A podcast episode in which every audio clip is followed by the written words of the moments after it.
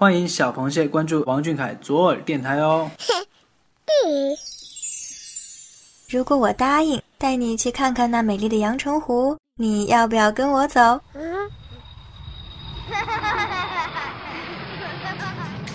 谢眼看世界，这里有粉丝原创散文杂谈，也有科普小达人带你探索与发现与王俊凯有关的小知识、小趣闻，与主播一起享受一种福至心灵的热闹生活。快到耳朵里来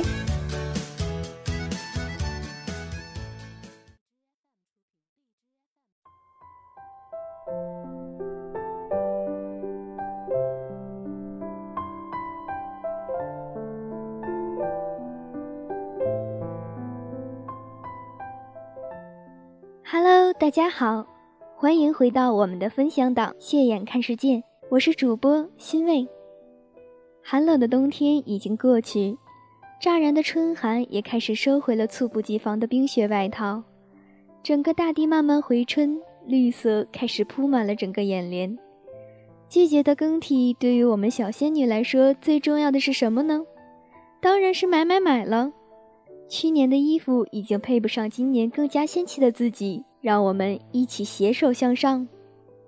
当然，我们凯宝呢早已换下了厚重的羽绒服，穿上了轻薄的外套。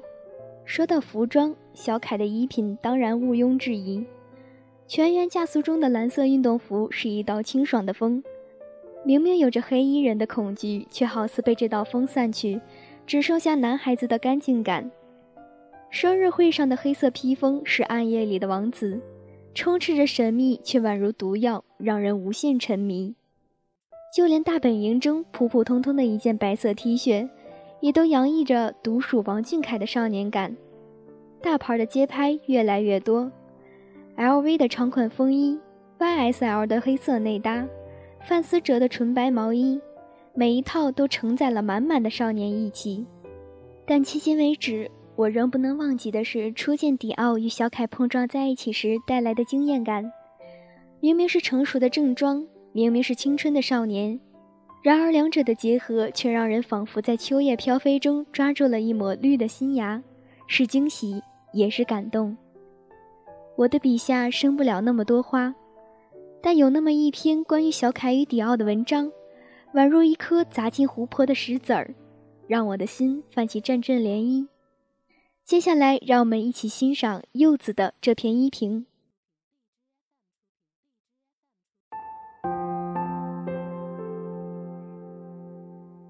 Symbolic art，象征艺术。March，三月。每年赴一趟京都的樱花会，西镇之清水烧京怀石。今年更多了一个目的，龟井车。想买一本他的画册。日本艺术一向在迪奥的设计中占有重要一席，甚至很多时候安排的非常关键。最令人印象深刻的莫过于零九年 Chris 与安德烈·格伦菲尔德的合作，以折纸艺术为灵感的门店屋顶设计，以及零七年约翰·加里亚诺以普契尼歌剧《蝴蝶夫人》为灵感。取材艺伎与折纸艺术所呈现的女装高定。对于形式主义，我一向不置可否。玩得好了是艺术，玩得不好连垃圾都不如。而无论好或不好，它总摆脱不了它实用性上固有的累赘、空乏和僵硬。我一直期待这位我非常喜欢的比利时设计师多给我一些惊喜。这季春夏。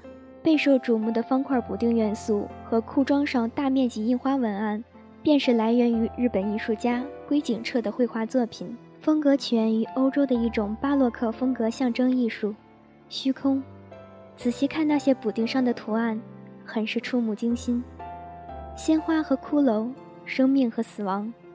而这些看似新潮的补丁，如同勋章一样缝制在挺阔、富有质感的面料上。实际蕴含着非常深刻的宗教性。Chris 称，此次设计灵感是他童年的成长地——比利时的安特卫普，一个以巴洛克时期宗教化闻名世界的艺术之都。我总是非常愿意看到返璞归真的精神未免给人的思维与行动能力所注入的具有无限扩张的幸福与纯粹。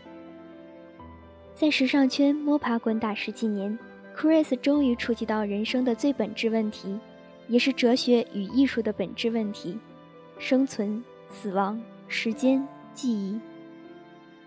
我自己的死亡，或者像贝戈特向人们许诺的那种，在自己著作中永生，我很难想象。我无法将我的回忆、我的缺点、我的性格带到那种虽死犹生中去。这种东西不能接受自己不再存在的概念，也不希望我有一个他们缺席了的虚无的永生。我不是艺术触及生命禁忌为反叛或失控。我觉得这是一件可喜的事情，有点可怖，但仍是可喜的。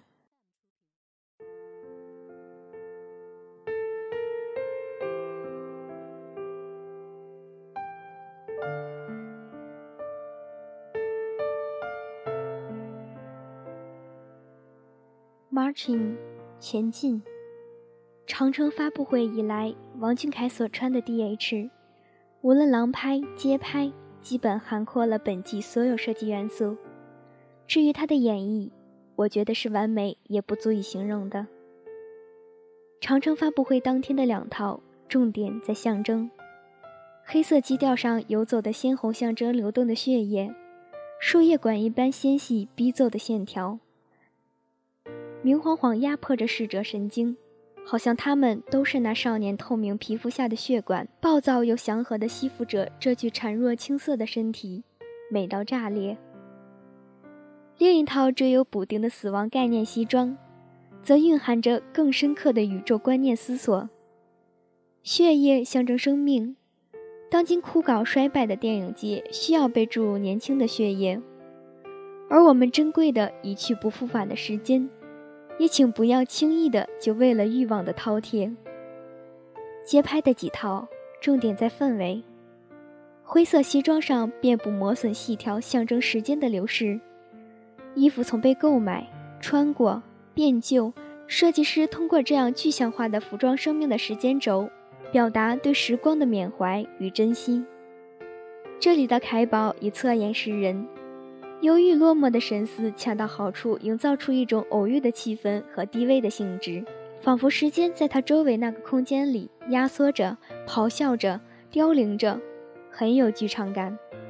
尤其是以龟顶车画作奠定情绪基调的一套，嵌入原画补丁的黑衬衫，绘满花卉与骷髅的长裤，他的眼神直视镜头，可以说是毫无波澜、无动于衷、死气沉沉的一种凝望。但是可怕的深，仿佛能透过它一直看到死亡的尽头，好像死的躯体和意念就潜伏在他的眼中，霸道之终极，却又不带任何敌意。当时给我的视觉冲击太强烈，我简直不知道他是怎么能露出这种眼神的，这种暗黑无比又超然出尘的眼神，就像这位日本画家，心中满怀对世人的警戒。笔触却是难以言喻的宁静。小雪球问我说：“有时我们按自己的理解写很多，你觉得王俊凯他自己懂吗？”我说：“他懂的，就凭这套图的眼神和情绪拿捏，我就敢说，他对他身上穿的这些衣服的设计深意，比谁都懂。一组好的 fashion look 不像人偶一样听凭摆弄。”是要对身上所穿的有所理解的，而理解产生隐形的磁场，流转间，一个眼神便足以叫人沉沦。大家总说凯宝时尚感特别好，觉得他穿什么都有不一样的味道。我想最根本的原因就在这里吧。外形条件是入场券，但只有理解才能于平铺直叙的镜头前陷入无数意味深长的情节。那是对设计师的尊重，对品牌的致敬，更是对他自己的超越。在时尚这条路上，他是可以走很远的。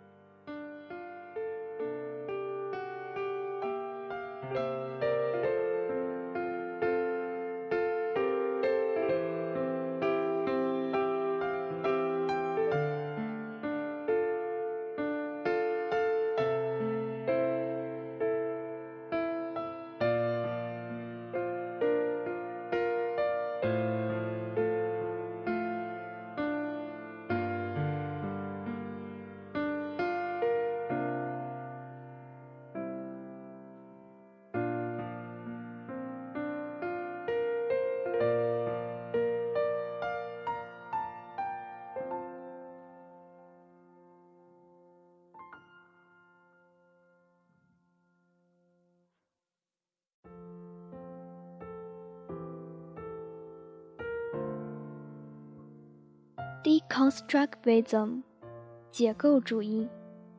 Restart，重启。二十世纪七十年代，哲学家雅克·德里达提出解构主义这一概念，反对语言学上信奉结构主义。此后，解构主义这柄爱好挑战权威的利刃，轻轻巧巧刺入学术、建筑、设计等各个领域。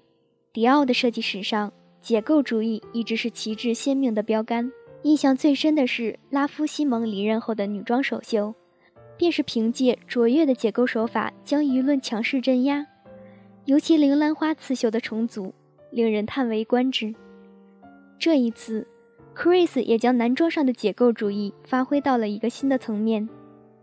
巴黎时间六月二十五日，一场颠覆性的服装变革在 Tennis Club de Paris 拉开帷幕，以充满轻工业感的游乐园过山车作为发布会布景。与此前在此举行的2016秋冬秀成为鲜明对比。而关于解构这个概念，在数年原地踏步之后，也终于完成了重启。解构规则，解构形式，解构记忆，解构时间。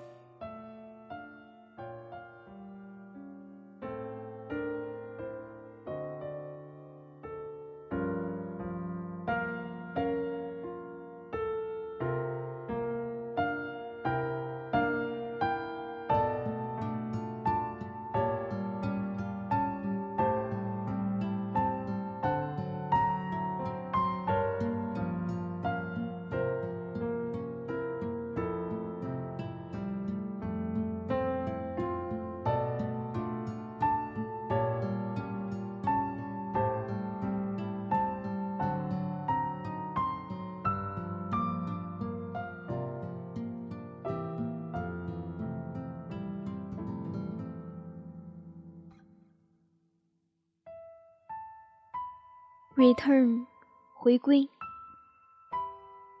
一场摇滚演唱会是什么颜色的？一条街是什么味道？你的爱什么形状？你的恐惧在说什么话？如果我这样问你，在习惯由视觉主宰印象摄取的意识规则下，我们可悲的任凭想象力衰退。我一直认为。解构主义并非什么先锋理念，它只是人类内心深处一种古老匍匐的原始本性。以前读过一篇小论文，我非常喜欢它的标题：“Liberty is order”，自由就是秩序。我们的世界，我们的生命，从混沌虚空中而来。如果要诉求本源，去追寻更为纯粹喜悦的体验。那就必须撕碎你的界限，撕碎你在困顿生活中被束缚、被框囿起来的一切。只是几乎没有人能够给我一个充分、毫无保留的感官轮回，除了王俊凯。他的声音是有味道的，他的模样是有声音的，他的一切都是可以自由比拟的，像画，像诗，像风，像水。像所有未经指染的心事，像岁月里反复席卷的永恒。我想，或许在他心中，许多陈俗规定只是一种平凡的存在，并没有能够真正支配他什么。他有他的一套价值体系，他的思想始终在一个自由的空间吸收和漫游。好比他将爵士乐与宗教咏叹调融合进《黑暗骑士》这首摇滚歌曲中，那是思想的潜力在燃烧。许多人给 D.H 贴上摇滚标签，以表面的叛逆和玩世不恭去诠释它，太浅，远远达不到他全部的境界，也达不到摇滚的全部境界。它真正的延伸度。是在一颗火热躁动的灵魂之下的掌控力和穿透力，以及这番漫游之后的本性回归，没有一定品性上的圆周完整度，单凭一副皮相是完成不了的。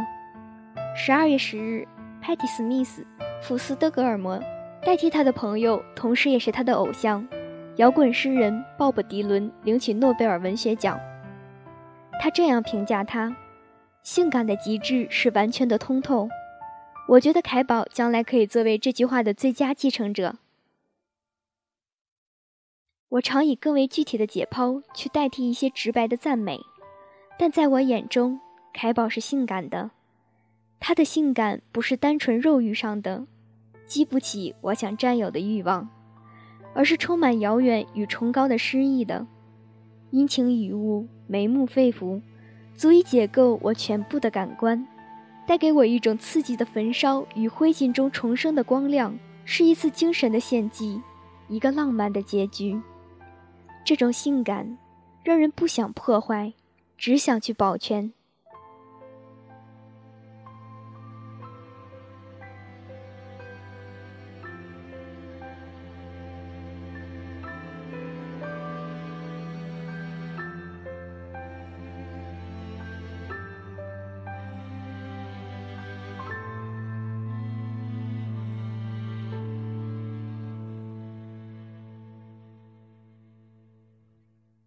Amusement Park，游乐园，Chris Van Arthur。二零一七 D.H 春夏这场秀，行内颇多争议，认为他违背了 D.H 设立之初以定制西服为基础的要旨。但在我看来，却是 Chris 担任 D.H 设计师以来最让我感动，也最触发深思的一场。整场从布景到设计，从理念到细节。没有一处是偏离轨道的，或者说，没有一处偏离了 D.H 的轨道。他们反叛、年轻、沉思、美好、强烈。他那观念传统的父母曾对他说：“不要引人注目，做个普通人就好。”自2007年接手 D.H 至今，整整十年，这个普通该如何定义？如何获得？有些设计师在努力想要表达自我的过程中脱离，甚至触犯了品牌的宗旨；也有一些因为过分小心翼翼，使得每一季的产出像前一季的陪葬品那般毫无新意。这个世界太缺乏胆量与情怀兼备的人，不懂得艺术家应以胆量纵容和滋养情怀，以情怀约束和美化胆量，着实无趣。而他自己说。每一个成年人都应该拥有一点孩子般的纯洁和精神，美则美矣，但是真的不好驾驭啊！看完之后，我在心里这样感慨：半年里，偶尔看到这些抨击的言论，我也有过提笔对峙的想法，但是总觉得少了一些催动力量，一些无关设计本身，但要比设计更加鲜明、更加勃发的力量。来为我的观点摇旗呐喊。王俊凯的演绎让我看到了这种力量。眼看那些迷幻阴郁、充满离经叛道审美观的衣服，突然点染上丝丝温热萌动的活气，仿佛一个尚不谙世事的小孩子，苍白甜美的漫步生与死之间，不懂什么是危险，让我惊叹这个少年，也更体谅 Chris Win。二零一六年冬季，叛逆来得很尖锐。Shut the door! Shut the door! 背景乐简直跟疯了一样，不断嘶喊着，让人心里很疼。二零一七年春夏，叛逆来得很迂回，把八十年代遗落在 Thinks For 游乐园里的年少记忆植入此刻已倍感沧桑疲惫的灵魂，不羁的目光下涌动着无数锈迹斑斑的感恩。这些喊叫只是一些模糊的感触，还没有在光明中找到归宿。他们等不及得到缓慢而困难的澄清，宁可找一条立即宣泄的捷径。我们对内心的感情所做的所谓的表白，其实大多不过是我们借以解脱，让我们的感受以一种模糊的形式从我们内心释放出来，而模糊的形式根本不能使我们认识到感受的真谛。Proust 的这段话可以作为两场秀的精神概括，请让现实中被过度表白的痛苦，去往日的美好中卫冕。时尚不接受无能的诽谤，那些制服，那些模仿流苏的飘絮般的运动系带，那些军纪整实的金属排扣，那些俱乐部里的青春，就像游乐园里惊险刺激的冒险。如果你不会玩，不是他的问题。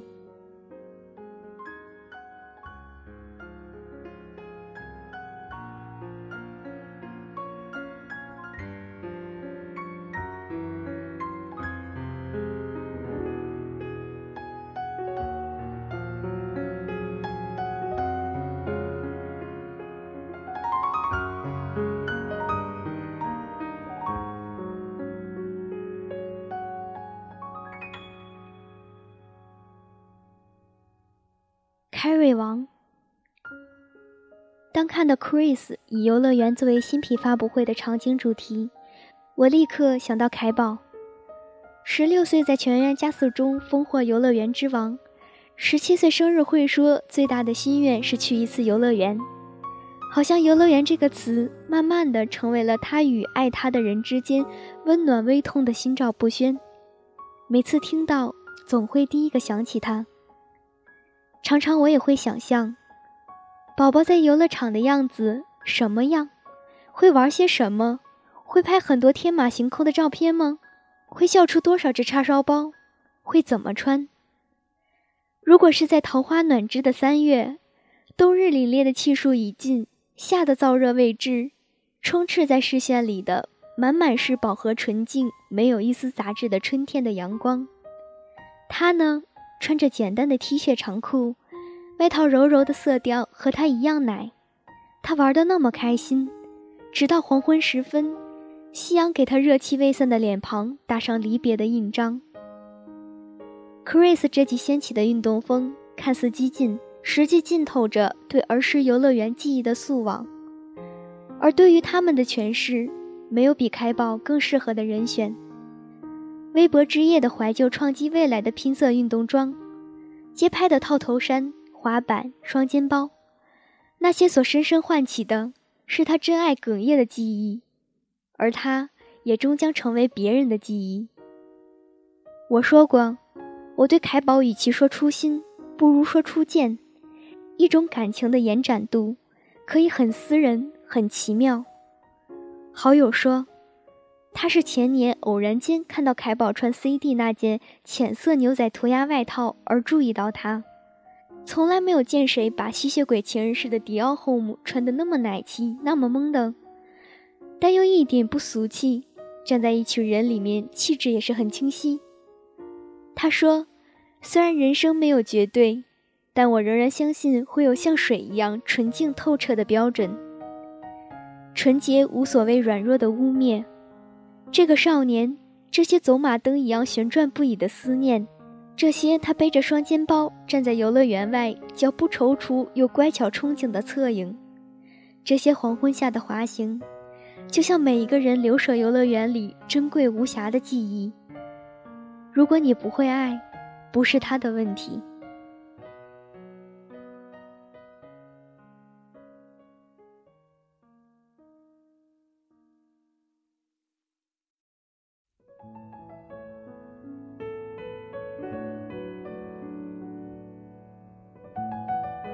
文章字里行间浸润的不仅是一种高雅与文化底蕴，更将这种情怀与小凯的穿衣之道结合得密不可分。我仿佛可以穿越进那个时空，站在艺术的殿堂，站在迷离的暗夜，站在春日的阳光下，远远地看见那个英挺的男孩，那个我爱的男孩，正散发着属于他的魅力。不仅仅是衣服越穿越好看。回顾以往的路途，不管是在哪方面，我们都能看到小凯的努力与进步。十四岁的时候稍显稚嫩，是初生茅庐的勇气。这个用清瘦的肩膀担起梦想重担的小土豆，坚韧得让人惊叹。十五岁逐渐褪去青涩，渴望着更大的舞台。尽管淡淡腼腆的脸红浮现于面，也有着让人微笑的力量。十六岁时爆发。从歌喉、舞蹈到演技，都让我们赞不绝口。如今的十七岁，我觉得足以称得上从容。举手投足之间，充斥着让人安心的力量，却也不乏让人眼前一亮的惊喜。时光褪去层层面纱，原来我的王俊凯已经成长了这般让人惊喜的模样。节目到这里已经接近尾声了。